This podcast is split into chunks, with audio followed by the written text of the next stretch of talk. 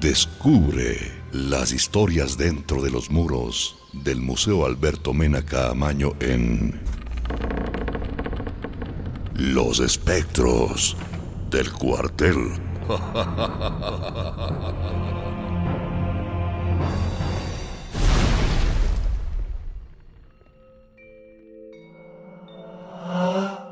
Bienvenidos. Hoy presentamos El secreto familiar.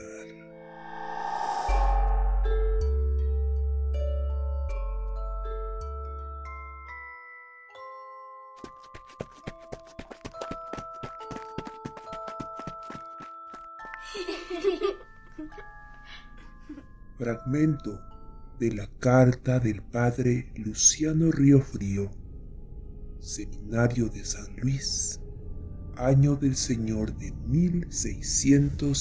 1657.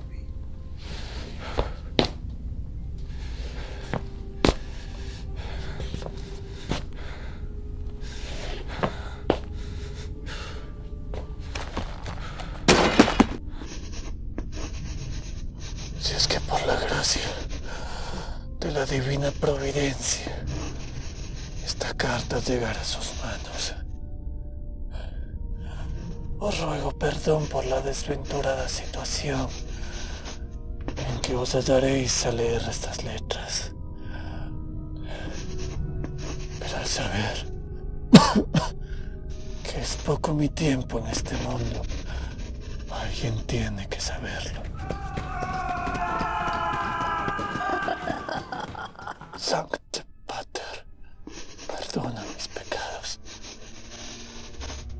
Aunque la vergüenza invada mi corazón,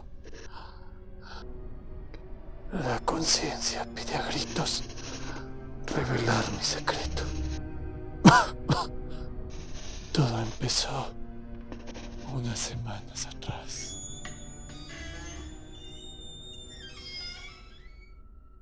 No hay nadie. No hay nadie. Escúchame, Matilda. Vamos a caminar escondidos en las sombras. Nadie puede vernos entrar. Pero, tío Luciano, ¿y mi papá? Shh, silencio. Nos pueden escuchar. Corre, ahora. Mientras corrían por las sombras, evitando ser vistos, el seminarista Luciano, aún con las manos ensangrentadas, no podía sacar la imagen de su cuñado Ignacio, a quien había abandonado muerto sobre el piso de aquella casa. Finalmente llegaron al seminario directo a la habitación del futuro sacerdote.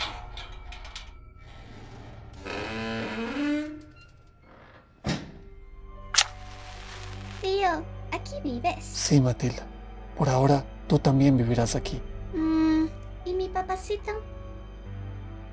Escondiendo sus manos tras la puerta, Luciano solo pudo susurrar. Papá tuvo que viajar.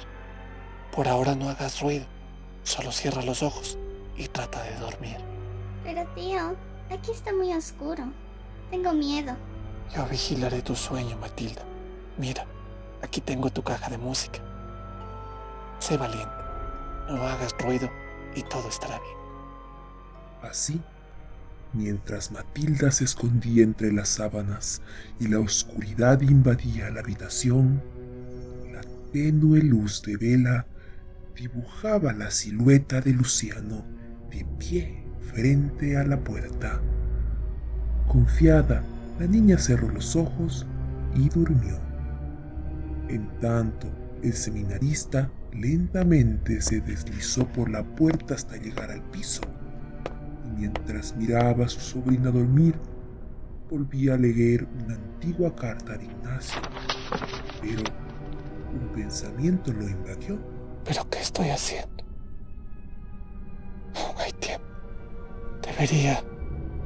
Ah, Que el cielo perdone mi cobardía. Tal vez algún día encuentre el valor.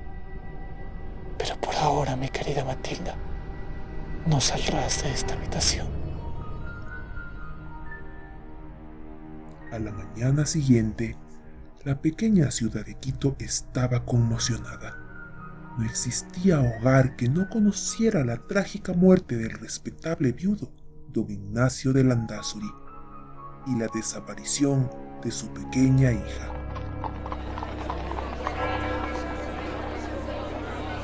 ¿Ya se ha enterado usted de la tragedia en la casa de los Landazuri? Dios nos salve de semejantes males. Primero la esposa y ahora don Ignacio. ¿Qué pasaría con la bonita de Matilda? Ay, que asume rápido la guagua. Oiga, ¿y si se enteró del hermano de la señora que es seminarista? No, ¿qué pasó? Pobrecito, que ha quedado destrozado con la noticia. Apenas le han contado, no ha podido decir nada y más bien ha hecho un voto de soledad. Anda encerrado en su habitación para rezar, a ver si así le encuentran a la sobrina. Ay, el Señor lo quería así. Mejor vamos a rezar nosotras también, doña Clarita. Ya mismo empieza la misa.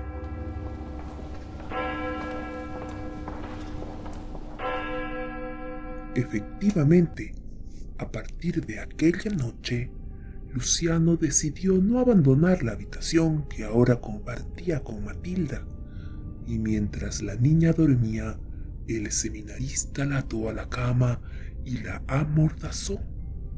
Durante días, nadie vio a Luciano. En su habitación solo se escuchaba el látigo flagelando la carne al amanecer, los lamentos a mediodía y los continuos rezos en la noche. Mas, un día solo había silencio. Preocupados, los otros seminaristas decidieron romper la puerta de la habitación de Luciano. Pero... ¿Qué es eso? Es Matilda. ¡Santo Dios! ¡Ayúdame todos!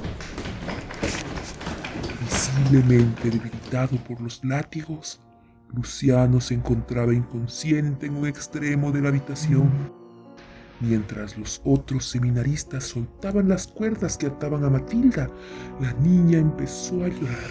Ayúdenme, ayúdenme. El tío Luciano me ató. El tío Luciano es malo.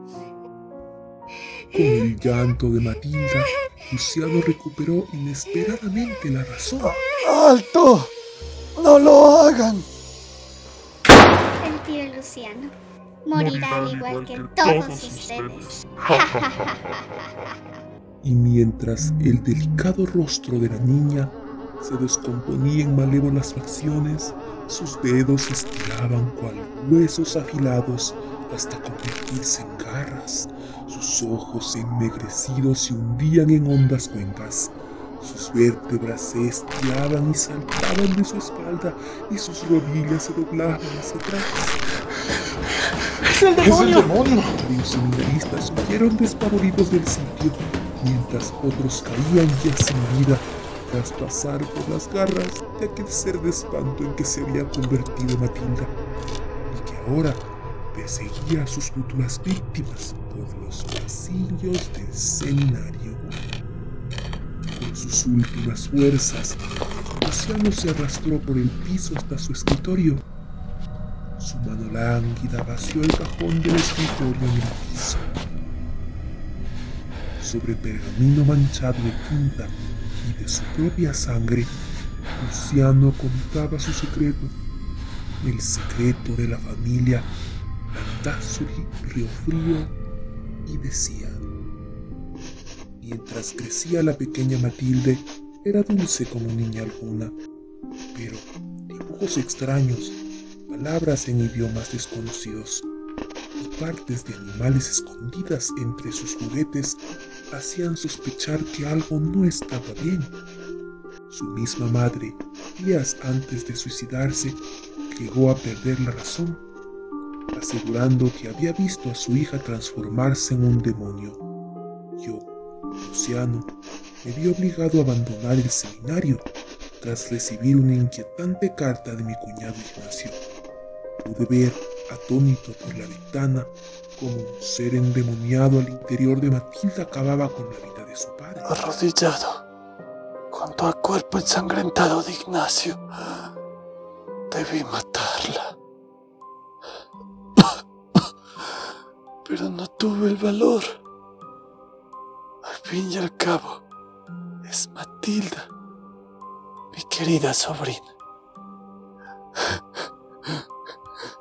No pude salvar su alma. No pude salvar su alma.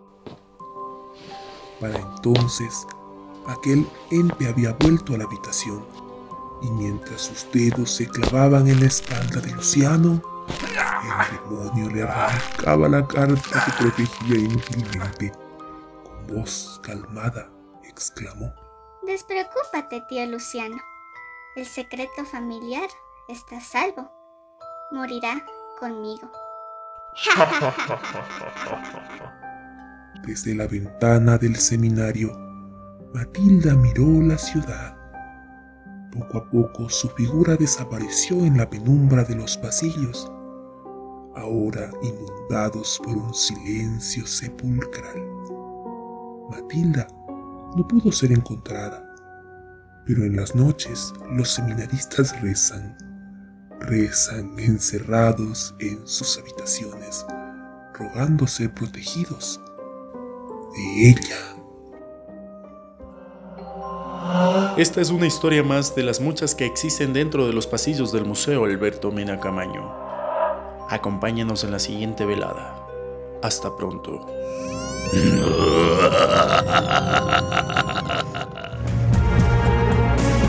Esta es una actividad de la Secretaría de Cultura del municipio del Distrito Metropolitano de Quito.